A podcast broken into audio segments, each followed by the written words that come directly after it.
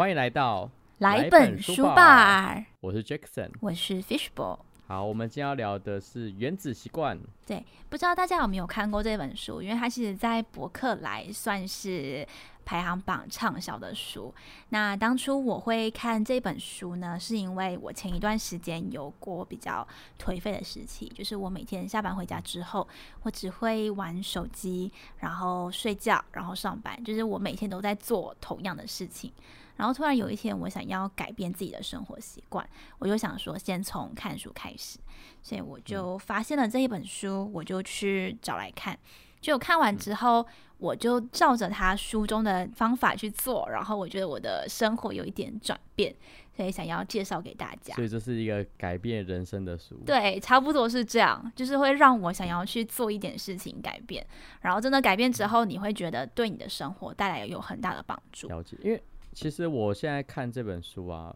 老实说，我觉得他有些观念是真的不错，他。不是那种很废的那种鸡汤书。对，一开始我也很怕他是鸡汤书，可是他会用他自己实际上面他做过的例子，去告诉你应该要怎么去思考这件事情，或者是应该要怎么去做，所以你就会觉得，哎，其实还蛮有用。因为我觉得他的那他的一些观念呢，他可以改变你对一些事物的想法。对，比如像我看到其中一段，他是写到是说，呃，你想要成为什么样的人？不要只是说你只是在想的那个阶段，你应该要变成是说，呃，我是什么什么样的人？对，因为其实这一句话应该在很多人身上都受用，包括我自己。我们一开始想要做出改变的时候，我们都会只停留在思考的阶段。我们在思考的阶段，就比如说我想要明天做，明天想要早点起床，或者是我明天想要。呃，学新的东西。可是，当我们只是停留在这个阶段的时候，实际上对我们的生活是不会有任何改变的。因为你没有付出行动去做，你只是停留在那一个思考的阶段。我觉得算是一个很特，就是应该说一个想法的转变，就可以带动你的一些做事情的一些方式。对，而且这个改变其实是一连串的。对啊，就好像他这本书的书斋，他其实有说。呃，如果你每天都进步一趴，那其实一年后你会进步三十七倍。可是如果你每天都退步一趴，那一年后你会弱化到趋近于零。就其实我们也可以想一想，我们从学校出来社会之后，有没有每天都在进步？如果没有的话，你是不是会觉得其实你现在的？生活，或者是你现在的呃思考速度，会比起你在学校的时候来的慢。我觉得其实有，因为其实我有遇到过这样的瓶颈的时候，因为那时候工作大概两三年吧，然后就是生活整个都非常稳定，就是固定会有薪水，然后生活就是公司家里，要不然有时候跟朋友出去玩，就非常稳定啊。就是我也觉得不用改变啊，但是就会有一种很颓废的感觉，就觉得人生是不是就只有这样？就是会有这样的感觉，对，因为变成是我们的生活好像三点一线，就是公司、家里，不然就是跟朋友出去，然后回到家的时候，其实你也不会做其他的事情，你可能就是看电视啊，然后玩游戏什么的。没错，没错。对，所以你就会觉得自己的思考速度会越来越慢，然后有一些事情，就你碰到一些事情的时候，你的反应能力也会变得很慢。那你再想一下之前你在学校的生活，其实会有很大的差别，因为你在学校的时候，你每天都吸收新的知识嘛，所以你是每一天都有进步的感觉。那你出了社会之后，你就只是运用你原本的知识在工作上，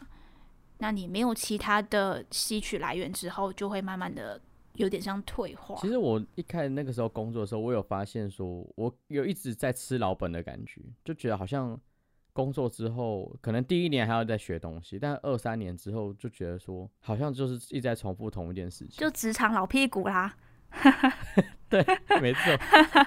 对啊，因为你已经习惯了，就好像我们念大学的时候，大一新鲜人可能就觉得，哎，我要很努力，然后我要啊熬夜 K 书。然后要对学长姐很好，可你到大二、大三、大四的时候，你就觉得，哎，都是这样子的啦。随反正我就 随便看一看就可以 pass 了，对不对？就好了啦。对，所以我觉得其实是差不多的道理，只是在学校的时候，因为还有老师在灌输你那些新的东西，所以你就会觉得，哎、好像也没有差，对啊。但是出了社会之后，你要靠自己，对人生无大志，只求 pass 就 OK。对，只求六十分。对，只求 pass 就 OK。哦，新名言哦，我的新格言，送给还是大学生的各位，对，人生无大志，只求六十分。送给各位大学生们。可是其实我大学的时候，我是还蛮喜欢做很多有的没有的事情的，会尝试一些事情，因为那时候我觉得比较没有什么事情，因为其实怕死我觉得很容易，所以就变成是说有很多机会你可以去尝试一些新的东西。嗯，没错。但其实你现在上班也是一样啊，只是变成是说你现在可能没有像大学一样有呃经济的负担或经济的压力，所以你就会觉得有其他的时间可以去做这件事情。我我觉得有一部分是，我觉得出社会之后诱惑变多了，因为你开始有有钱了，哦，然后你想要做的事情就更多。不是你有更多的钱就可以就是浪费钱，比如说 打电动啊，那个很花钱啊，就是买东西都很花钱啊，然就是什么后出去 PS4 玩啊，啊，对然后什啊，么任天堂，对啊，就是你有更多的那种娱乐性的东西可以玩，对啦，因为大学时期你也不能去旅行什么的，不太能够去就是一个穷屁孩，对，因为那个时候除了就是靠家里，不然就是打工。问题是你打工你做的要死要活，你又能赚多少钱？对，应该一个月就一万多块这样子。一万多块、两万块，两万块就算非常多了。问题是两万多块，你可能生活费用一用，然后就也没剩多少钱了。对啊你又不太可能再有更多的诱惑。但现在不一样 现在你你一个月赚的可能是大学的好几倍，就是那种打工学习的好几倍，所以你啊的欲望就会倍增。欲望也跟着倍增，对，好啦，这很正常。对啊，所以我觉得也是环境有差啦。所以我觉得如果就是因为环境有差，所以你就必须要有更大的克制力。嗯，所以我觉得这本书算是蛮不错，因为它可以帮你导正一些观念还有你对，还有你做不到的，就是你想做但一直做不到的事情。我觉得他有教你一些方法。呃呃，，那来讲一下为什么作者会有这样子的想法，是因为他在大学时期的时候，因为加入棒球队的关系，所以他想要让生活重回正轨。那当其他人在熬夜打电动的时候，他就建立良好的睡眠习惯。然后他就发现，虽然这些改善很微小，可是会让他有种掌握生命的感觉。因为你每天不会是很晚睡，然后很晚起床，然后你的一天好像就是很快就度过了，然后你就只有睡觉、打电动跟上课，好像没有其他的时间去做更多的事情。我觉得这跟我们做 podcast 的感觉差不多。哦，对也好像也是，就是如果我们每周都固定有做这样的事情，就就好像其实也也也有一种掌握生命的感觉。对就比如说其，实我有把我的我们的 podcast 就是给我的朋友们听，嗯，然后因为会有回馈嘛，对。然后有些新的朋友是有些朋友是最近才听的，他们他就有发现是说有明显的开始改变，就是每一集听到会发现我们有在进步。对啊，因为我觉得这个是习惯的力量，就是这件事情做的越久，嗯。然后我们就会呃越来越好，因为我们已经知道要怎么样去做，然后我们的步调应该要怎么样才能够把这个节目弄好。诶，那书里面有没有就是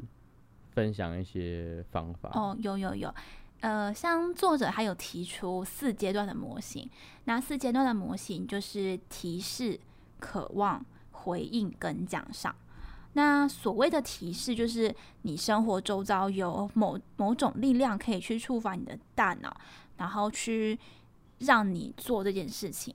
呃，我们做个假设好了，比如说我今天想要早点睡觉，可能我九点就想要上床睡觉。那你可能设个闹钟八点，他就提醒你，诶，你应该要去刷牙，然后换睡衣，准备要去上床睡觉了。所以这个是一种提示。那渴望呢？它是习惯背后的动力，就是你早点上床睡觉的动力是什么？你是想要有比较好的皮肤，还是想要有健康的身体，或者是是你想要调整你的作息？这个就是你所谓的动力。对，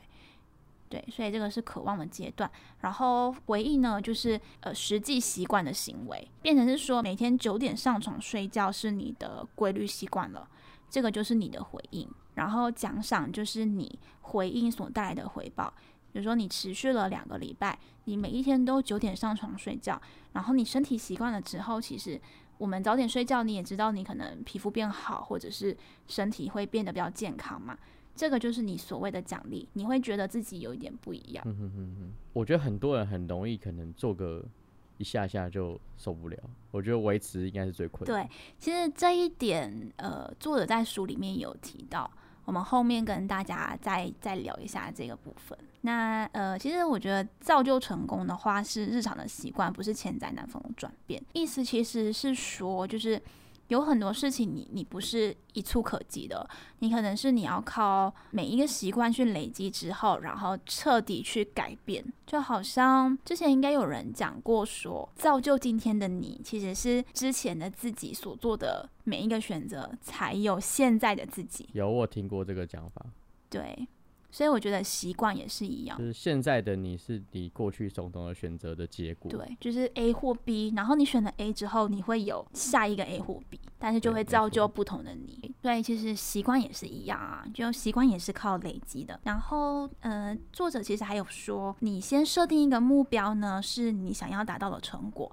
但是这四个阶段的模型是一种系统，是可以让你达到成果的过程。但是如果你想要精通一项习惯，关键是从重复开始，而不是完美。这个就是所谓的最小努力原则。这个就是你前面问我的那个问题，就是你要重复是很难的事情。所以他的做法是先让自己从最小最小会让你感觉无痛的方式开始，就是你不用一下子就。做到很完美，设闹钟八点就提醒自己要上床睡觉，然后九点就一定要睡着，这个是非常完美的状态。但是因为人不可能真的做到这样子嘛，所以你可以先从非常非常少的事情开始，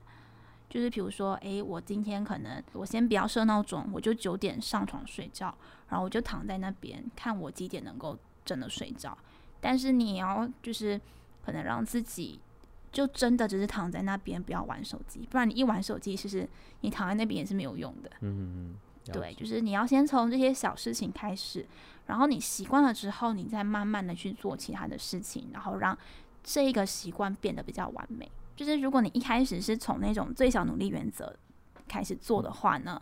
你你也不会感觉到这件事情会给你带来什么样的压力，所以你的大脑就不会抗拒它，就是会比较能够接受你。对于行为的改变，这样对，没错。因为好像如果我们一开始是强迫自己要做很大的改变的话，我们的大脑第一反应都会是抗拒，因为我们不喜欢，我们觉得那个是不舒服的感觉，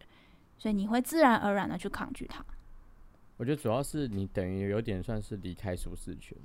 你因为离开舒适圈，对于身体啊或是心理来讲，都是一种不舒服的行为。对耶，真的没有错，就是因为好像很多人都讲要跳出舒适圈，可是会这么困难，就是因为我们都会自然而然的去做抗拒的反应嘛。其实我觉得跳出舒舒适圈，不一定要说哦要去什么壮游啊，或是要做什么非常就是人家听起来觉得很厉害的事情。我觉得只要。你平常生活上开始有一些不一样的改变，你就会跳出你的舒适圈。就是不要一直让你的生活太过于制式化，不要整天都照着同一个剧本走，因为你这样子的话，你会太下意识在做任何事情，你就会缺乏你的自觉感。对，所以可能是最简单、最简单的方法，你每天都走同一条路上班下班，今天你就直接换一条路上班下班。或是换一个时间点上班下班，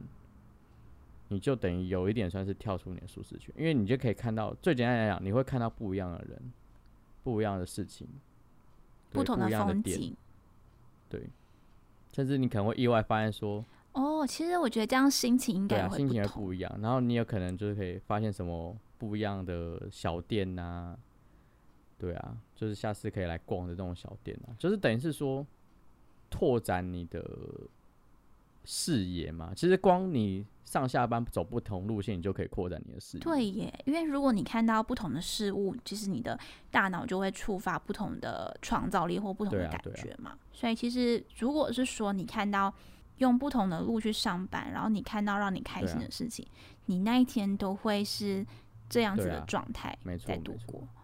你会发现对一些小事情，就不会觉得好像每天生活都是一样因为其的。实像我觉得很多人可能连家里环境到底有附近有什么店都不一定知道，对，因为如果每次都是走同一条路的话所以，我觉得其实就可以很容易跳出你的舒适圈，而且这样子的话可以刺激你的大脑的运作。对，因为其实大脑很习惯会把一些东西公式化，因为它可以节省你的脑力。对，但是如果这样长期这样子做的话，是不是我们就会退化？就变成是说我们都没有在使用大脑去思考，或者是去做一些改变。所以你的大脑如果习惯那样子的状态之后，它慢慢的就僵化了。我是觉得会这样。对，啊，我觉得跳出舒适圈可以先从小的改变嗯开始，然后创造习惯也是可以从小的改变开始。然后他还有呃在讲一个观念是说，就是好像我们在创造性的习惯的时候，我们都会想要去试着克服生活中的阻力嘛。就嗯，就比如说我我在拿九点上床睡觉这个做例子，呃，我们生活中的阻力可能就是我们会想要玩手机，会想要看电视，所以我们做比较极端的做法，可能就是把手机放到另外一个房间，然后把电视的遥控器收起来。但是久而久之，就是一开始你会觉得这样子的方法很有用，但是久而久之，你就会觉得，诶，我干嘛要这么辛苦？就是你的你的身体会自然而然的又在做抗拒的反应，对，还会开始倦怠，就觉得，诶，那我今天没有关系，我今天我就玩一下手机好了，我明天在九点上床睡觉。但是你一旦开始产生这种想法之后，你之后都不会再执行九点上床睡觉这个习惯了，通常都会是这样。所以，与其你去克服这样子的阻力，你不如就将其减少。嗯，就比如说，嗯、我今天就只是先关手机，那我把电视的遥控器就嗯。放在那边，就是我看得到它，但是我就努力的去克制自己不要去碰嗯。它，就是我只是减少，只减少掉我使用手机的习惯，或者是说我看得到遥控器，但是呃，我可以是就是规定自己可能多看半个小时，我就一定要关掉，这样子，就是你你让你的身体慢慢的去习惯这件事情。对，你就不用一下子用这么极端的做法去去减少，就呃去克服这样克服那些诱惑。嗯对，然后他后面还有在说，就是一个是两分钟的法则，停止拖延两。分钟法则，停止拖延。，对，两分钟法则，停止拖延法。因为好像现在大家很流行一个词叫拖延症嘛，我们就是会觉得说，诶，这样我觉得这件事情好像很费力，然后我觉得这件事情做起来好像很辛苦，我可能之后再做。但其实你可以换个方式去想，你先做这件事情，然后到两分钟的时候，你会觉得，诶，我好像有点累了，我就直接停止。哦，就是等于是说，你可能做一做累了就不要硬盯，然后就是休息一下是没关系。对，是没有关系的。然后你可能之后再继续。可是会不会就是一个状况？我休息一下，然后一休息就休息一个一个小时。可是我觉得这个就好像之前前面讲的啦，因为是最小努力原则嘛。可能你今天我今天第一次做，OK，我两分钟做完了，我停止，然后我就休息一个小时，然后我觉得也 OK。可是我明天就是要想，诶，那我可能休息半个小时就好。哦了解了解了解。对，就是慢慢的让你去习惯这样的事情。嗯好了解，这样懂。然后再来就是，呃，像碰到如果我们心情不嗯好的时候，因为我们可能有时候心情不好，就会觉得我想要奖励一下自己，我想要做点什么事情让自己感到开心，就觉得诶，这件事情到目前为止对我来说还没有任何的效果。那我今天真的心情很不好，或者是我遇到什么样的压力，那我今天就跳过这样子的习惯吧。但就是一样的，你会再落入到就是之前那个轮回当中。我今天只要只要一天不做这件事情，那我的习惯其实就是会重新再来过，就是你的那种习惯模式又重新再来过了。所以他是说，就算你心情不好的话，专业的人士他们还是会采取行动，他们不会乐在其中，但是会想办法把该做的事情都嗯做完。就是他会是你一个今天一定要做的事情。对，就算你的心情真的很不好，可是你觉得这件事情是必要去做的，你还是要去做。对你不可以因为心情然后受影响。就是你要给自己定一个约定的感觉，就是好，我一定要做这件事情，不能因为什么状况然后就不做，因为随便妥协的话，就会越来越常妥协。对，因为如果因为妥协对你的大脑来说是一个非常舒服的感觉嘛，所以说如果你今天妥协了，那如果你明天心情又不好呢，你是不是又会再用妥协去解决这个就像反应？运动这件事情，对，然后啊，今天好累，啊、对对对，我觉得运动这个真的是很好的例子诶，因为就可能说，哎，我今天上班好累，算了，明天再说。可是你的明天可能就变下个礼拜了，今天好忙哦，啊算了，明天好了。就总会有一个借口让你对，要不然就是今天好像吃太饱了，对还是明天再 去。那个刚吃饱不能运动，明天再说。对对，所以那个明天再说都可能是下个礼拜或下就个月永远都。都有明天。对，所以就是你要去克服这样的事情。你真的要习惯一件事情的话，你要先跟自己做约定，就算你的心情不好，你都还是要去做不。过我觉得，就是拿运动这件事情来来讲的话，我觉得除了你要给自己一些制约的话，你还需要创造一个环境出来。就比如说拿一样拿运动这件事情来讲哈，就比如说，好，我在练练身体，我觉得你需要认识一些练身体的朋友，因为就是等于是说你有这些朋友之后，嗯。他们可能会讨论这些东西，然后你可能自然而然就是会因为一直在听到这些东西，然后会想要跟他们一起在聊这些东西，所以你就会逼着自己要去学习这方面的知识，然后也要去练这样子，因为这样才可以融入他们，然后就变成是可以跟他们之间有一些交流这样子，就是你必须成为这样的一个嗯人，我觉得这个就是他前面的那个模型提到的第一个嗯。阶段，就是呃对对对。提示嘛，就是因为你想要跟这些人有连接，所以你透过运动这些事情，然后学习更多的知识，然后跟他们更有话聊应。该说要先创造出这样的一个社交圈，对，因为其实对，呃，我不不要拿健身哈，因为我觉得健身或者这个，我觉得这个太困难了。我们拿一个反例，打电动，对，打电动嗯这个反例我觉得就很好，因为嗯，你知道打电动它很轻松嘛，所以大家都很容易去做它。那因为你认识一群都在打电动的朋友，然后你会更想要去打电动，因为你的朋友们都在打电动，你想要融入他们，跟他们有话题聊，你就必须打电动，然后就会因为这样子循环的哦，然后你就会想要可能一起一起闯关，或者是一起玩，然后就知道下一个关卡是什么，或者是会有什么样的内容。然后你的成就感什么也都变成是放在电动上面，因为你的生活圈全部都跟打电动的人有关系，然后你就会进入一个这样的一个轮回，这是一个反例啦。但是我觉得把它反转过来，如果是正向的东西，也是可以运用的。所以其实我觉得你那个反向的例子也不错啦，就是如果你把它换成正向的事情来思考的话，你你反而就会更有动力去做，因为你你真的呃，你想要融入某一个群体，它是一个很强很强的动力。对，没错。对，所以你就会想要去做各式各样的事情去融入嗯他们嘛。那如果还是正向的事情，久而久之，你培养出这个习惯，对你的生活也是有很大很大的改变的。对，但他其实也有讲到说，因为人也很容易感到无聊，就是我每天都做一样的东西的时候，其实你会觉得非常无聊嘛。那你就可以想一下，如果我反复做一样的事情，可是我我可以无止境的感受到趣味，但其实你你就会因为你的习惯而转变你的生活，所以你必须要爱上这件事情。就比如说，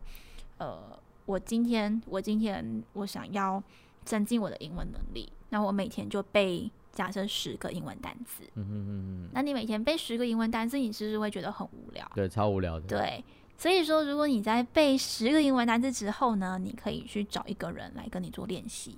你是不是就会觉得这是一件很有趣的事情了？因为你你有互动了嘛。你应该说，你学习英文这个东西，不是单纯只是背单词这件事情，而是你希望可以跟某个人交流，所以哦，所以才会有人讲说，学一个语言如何学得最快呢？就是要把你丢到那个环境，就是交一个会讲那个语言的男女男朋友或女朋友。对啦，或者是你你把自己丢到那个环境当中也可以，因为好像说，如果你你交一个有这个语言的男女朋友，你们在沟通的过程当中，可能对方会因为他喜欢你或者是什么的，他就不太会去纠正你的错误，哦因为他知道你在说什么，可是实际上你的文法或者是你的单字是错的，但他不会跟你说。哦对，对，可能会这样。对所以我觉得其实学习学习语言，它是一种沟通的方法嘛。对，对啊，如果你背单词你觉得无聊了，那你就去跟别人沟通，嗯或者是你上网有那一种就是交换语言的群组，你也可以去做这样的事情。嗯哦，有这种东西哦，我不晓得。有，啊，其实 FB 有很多的那个专业群组都是在做交换语言的，还有很多 APP 都是这样子的。哎，是哦，哎对啊，可以去试试看，我觉得这样子进 P 步 P 蛮快的。不是只有 Facebook 跟 Instagram 吗？没有没有没有，呃，它其实还有其他的 A P P 是在做语言交换的，就是它你你创一个账号之后，它应该有一个全部的交流版，你要先选择你自己想要学什么语言，然后你的母语是什么，所以它就会把这些人全部聚集在一起。那你可能你有一个，比如说英文的问题，然后你就发布上去，然后就会有人来回答你。那同样的，如果别人有中文的问题，然后发布上去了，你也可以去做回答。，哎，我第一次听到这个东西对，，有这样子的东西感觉西，下次对，其实蛮有趣的啦，因为你可以跟其他人做交流嘛，然后又可以聊天，然后又可以顺便去学英文，然后他们也会纠正你的错误。其实我之前有用过，但是后来我觉得太害羞，就是我哦不太敢跟别人，就是跟陌生人聊真的真。的是很害羞哎，我觉得跟陌生人聊天真的很困。对，所以因为根本就没有话题，再加上对方是跟你不哦同语言的人，难更难聊。对，会更难聊。所以我那个时候我只是看一下大家有什么样的问题，然后他们的问题是跟我一样，因为那个问题的交流区块还是公开的，所以你可以看到大家的问题。所以我就在那边学东西。它是一个 A P P，对，它是一个 A P P，没错。叫什么名字啊？我不太记得嘞，不然我就下一集节目一开头的时候，我再跟大家讲好。啊好啊，没问题。然后他后来就是有讲到说，诶，就是我们我们开始在做习惯这件事情的时候，我们要怎么样达到精嗯通呢？它的公式是习惯加刻意练习等于精通。哦，了解，就是你还是要刻意练习啦。对，还是要刻意练习。这个这个公式其实就可以拿刚才背单字的例子来说，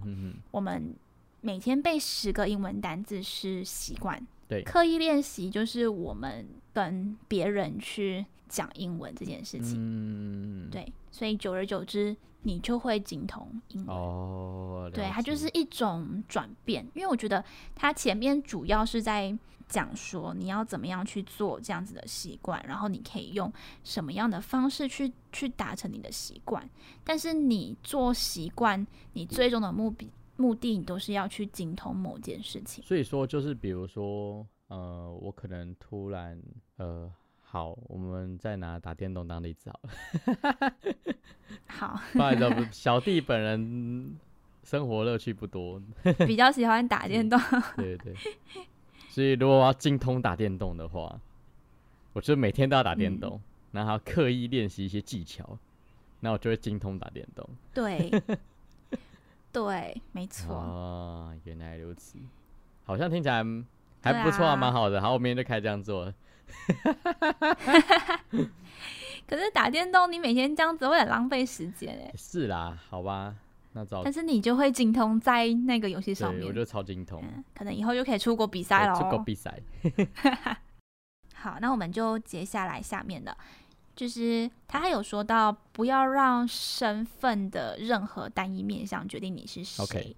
然后缺乏自我觉察是毒药，反省与复查则是解药。嗯哼哼但这一段文字呢，其实我觉得还是在讲，你要精通某件事情，你必须要时时刻刻的去检查你自己现在做的事情到底是不是对的，因为可能你想要达到某个目的，然后你就养成一个习惯，然后你你养成习惯之后，你就刻意练习去做这些事情，可是你要每一天都去问自己：诶，我今天做这件事情是对的吗？是真的有助于我去完成我想要做的这件事情吗？等于是修正你的习习惯惯，就是你真的有在你的步调上走，还是你已经走偏了？对对对，就是你每天都要自我去反省，然后自我去检查，嗯，了解然后去修正你自己的做的事情到底是不是对的。了解然后他就说，如果你想要让成果永续的发展，嗯你要永不停止的追求进步或者是改善。嗯对这句话，就其实你在呼应他上面讲的话了嘛，因为你要每天去做修正。所以比如说，好，我如果今天想要磨练我的，比如说社交技巧的话，那我就变成是说我都要一直去参与各个场合，然后进行社交，然后回来之后要检讨说，对哎，今天有什么话觉得讲起来是不 OK，但是你又不确定说你现在调整，这样。呃做的这些社交，就比如说交流模式啊，或者是你说话的方式，对，你要慢慢的去做调整，或者是你穿衣的风格，或者是呃跟人家说话的那一些内容，了解，对，就是要慢慢的去做调嗯整。那久而久之，你就可以熟练在各个社交场合，就是跟大家聊天，对，就变一个社交达社人。交达人，对，没错。所以谈恋爱有一样的效果。对啦，因为谈恋爱你就是要跟对方一直不断的沟哦通，对对嗯，久而久之你就练就一身技巧一巧，身技巧啊，满是功夫，对，就变恋爱达人真。的，我满是功夫，然后就可以开始写，就是可以开始拍一些写鸡汤文写文，鸡汤文，要不然拍一些影片来骗骗一些没有谈过恋爱的人，就偏偏纯情的少男少女，纯情纯情的少男少女。这个好像也蛮好的。你之后可以考虑做这件事情，我明天就开始做这件事情。好哦，也太快了吧？哎、想到就要做啊！嗯，嗯，要实际行动，对不对？对对对，我们实际来验证一下。好好，我等你做完，OK，没问题。让我们再公布给观众知道你到底做了什么。好，没问题。嗯，我们拉回来。嗯那最后呢，他就是有呃有讲到，就是说你的行动会透露你真正的动机嘛，嗯嗯，对，就是你你做了什么事情，其实就是就是你的动机是什么，就是你、嗯你你现在正在做的行动，它其实就间接的透露你最后的动机跟目的了。有对，举例吗？就好像你刚刚说的社交达人这样子的，嗯、对，你会开始积极的去参与各种场合，这个就是你的行动嘛。对，那你真正的动机是什么？社交达人，你就是想要去融入，对你想要做一个社交达人，或者是你想要去融入那一个生活圈，哦，所以你才会积极的去做这件事情。然后他最后一个公式，他就是说，当你喜欢跟想要，就是你喜欢这件事情跟想要这件事情，它的程度其实是一样的时候，你会感到满足。嗯就是如果再拿你社交的这个做例子，嗯嗯你喜欢这个生活圈，是然后你想要对你想要进入这个生活圈，所以如果你你同步之后呢，你会感到非常非常的满足。哦，对所以如果你你想要持续的达到这种满足的感觉，你就会一直行动嘛，因为它这种感觉会让你想要重复做这件事情。它就是一个正回馈的概念。对，它就是一个正回馈的概念。所以其实这本书它大概就是在讲，它前面就是在讲它习惯的四个模型，你要怎么去先建立你的最初的习惯，然后之后你的成果是什么？你想要达到最精通的目的的话呢，你就是要用习惯加上刻意的练习去达到精通。最后你要怎么去持续这个精通的状态？你就是要让你的喜欢跟想要的程度达到一样的水平之后，你开始有满足感了，你就会一直这样做下去。了解，呃，感觉蛮困难的。所以其实我觉得这本书，对，就是因为一开始大家都会停留在想要习惯这个阶段，对，习惯想要，对想就是大家可能先画一个很大的饼，对，没错，然后一直都没有去付诸行动。对，都停留在想这个阶段。对，所以我觉得这个是一个陷阱，就是如果你想要改变你的生活，可是你一直停留在想一想这个阶段，其实你还是没有任何的改变。但是我觉得，对，呃，这个跟说不比较算题外话，但我突然想到一件事情，就是嗯我觉得很多人只有停留在想要，但不愿意去做这件事情。一部分有可能嗯是会怕失败，就是你哦懂吗？就是停留在想要的时候是最舒服的，因为它你永远都有一个这个东西存在，你永远都想做，但是你一直都没做，所以它会是一个美好的幻想。但是你真的做下去之后，发现对真的是很难做。其实也没 有这么困难。对对对，对，我觉得可以拿我自己来做一个例子，因为像我有在自己做 YouTube 嘛，就是我有在自己尝试去拍影片，对然后一开始我都只是想要做这件事情，我没有真的去付诸行动，对。我就一直在思考我要怎么样去拍，然后我要怎样去呈现我的风格，嗯。然后我拍完之后我要怎样去做剪辑什么的。嗯嗯嗯。可是我就会一直停留在这个阶段，我就没有真的走去户外去拍摄，对。所以到头来我想这么多，我顾虑这么多，对我就是没有一个实际的行动，因为我嗯很怕，呃，我拍了之后，然后可能我剪不出来，或者是我拍了之后没有人喜欢，我要怎么办？就是哦我没有办法去承受那一些失败的感觉，对会让我觉得有一点害怕。对啊，因为其实我觉得失败的感觉嗯大家都不喜欢，因为那是痛苦对，所以大家就会停留在那个那个阶段。对，没错。当你真的开始实际行动的时候，你就会觉得，诶，一开始真的是很困难啦，然后又花很多时间。可是慢慢的习惯之后，你就会觉得，就你你自己可以学到一些东西，然后你同时你会觉得，就是每天都在进步，然后好像也没有这么的困难了，嗯然后会有一点成就感。嗯，了解了解对。就是慢慢会有这样子的。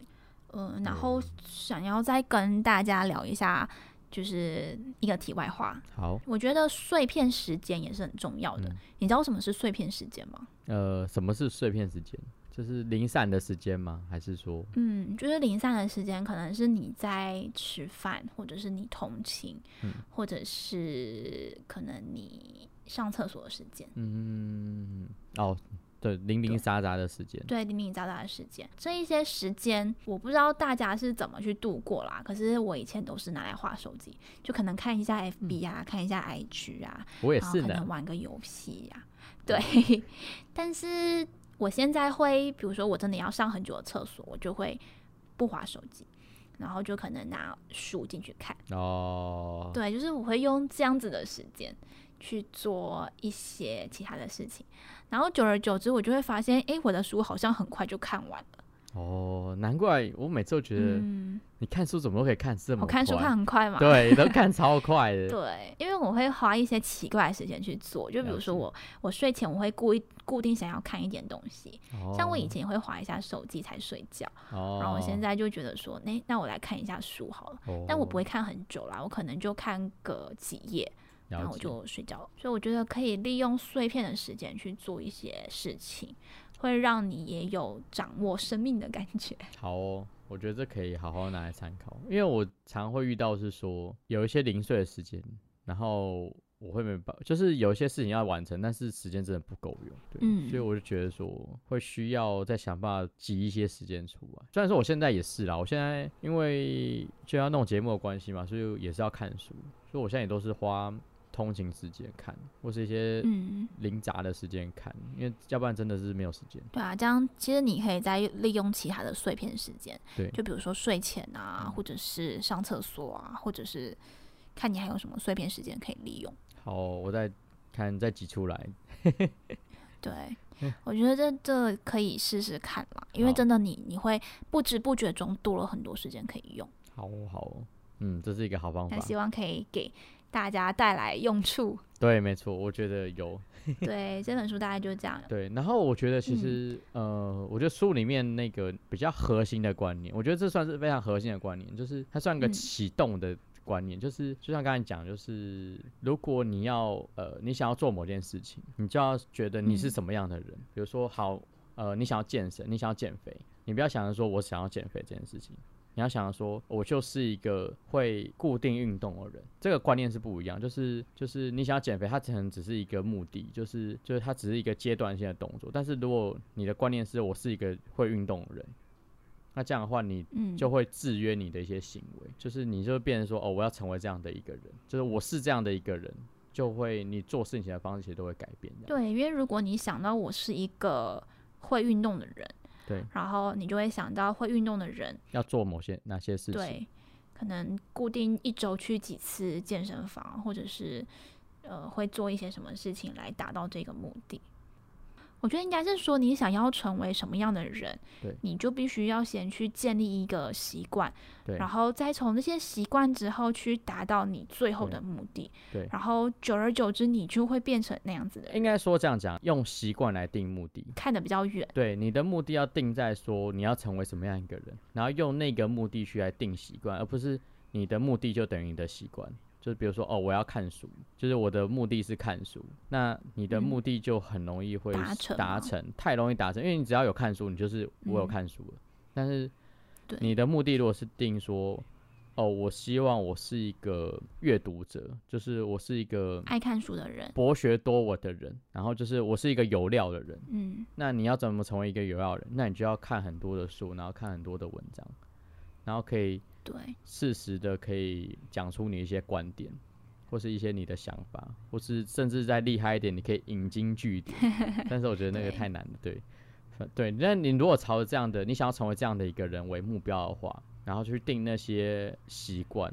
相对来讲你会比较知道你自己在做什么，而且比较不会中途放弃，而且会有个正向回馈。这其实会不会像就是我们之前在选大学科系的时候，然后我们想要未来成为怎么样的人？对对然后我们决定了之后，学校定制的那些课程，其实就是所谓的习惯跟刻意练习，哦，对啊，其实我觉得大学课程就是这样，对吧、对，然后会让你成为那样子的人，对啊，对啊，对啊，没错，这本书我觉得最应该说是最核心的一个观念是这个，嗯，然后剩下就是他都教你怎么去完成这个观念。然后要怎教你怎么去克服，就是你可能会遇到的困难跟阻力，对，没错，没错。所以其实如果你听了这么久，然后还是不太清楚怎么做的话，嗯，就先决定你要成为什么样的人，然后再看怎么去完成它就好。对，你要先决定你自己到底想要成为什么样的人，然后你想要去做什么样的改变，对，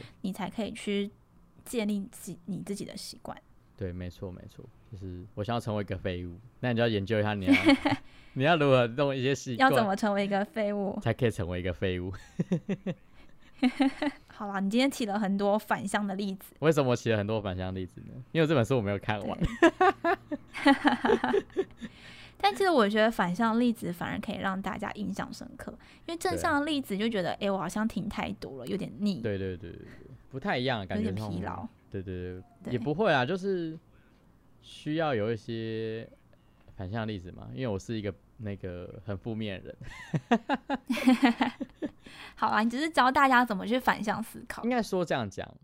从反向例子去转换成正向例子，跟反向例子借东西。嗯，因为反向例子会比较好带入，对对对对对，因为这些习惯是大家会比较容易接受。大家比较容易有的，所以我们就从反向来带出它的核心的观念，然后把它转变成嗯，怎样在正向的时候可以用它。我们这本书就聊到这边，好，好，那我们下一本是在讲呃《渣男动物园》，它的书名是《渣男动物园》，对，没错，但还没有实际开始看啦。可是它应该就是一本在讲各式各样渣男的故事，对，就是应该会蛮有趣。对，让我们的女性朋友稍微做一点福利，对，对对对 对跟大家分享一下，就是分析一下这些渣男的行为。对，然后顺便就是以男生的角度来看一下这些东西到底是如何。诶，对，因为我可以站在女性的角度，然后你就站在男性的角度上面来分析。是不是真的很渣？还是男生其实做的事情有其他的想法？对，觉得男生会怎么想呢？对对对对，没错，就是这样子。嗯，好，那我们节目就到这边喽，那我们就下次见。拜拜。但是还是要呃例行的宣传一下。没错，对，我们现在节目在我们的节目在 Spotify 还有 Apple 的 Podcast 都可以听到还，有三岸，跟 KKBox。那然后我们也有自己的 Instagram。然后还有 Apple 帮帮我们五星好评，谢谢。如果喜欢我们节目的话，对五星好评、按赞、分享。对，啊，你要宣传一下你的你的频道吗？呃，下一次好了。好，OK，没问题。对，下一次好了。好，好啦，那我们就到这里，下次见喽，拜拜。拜拜。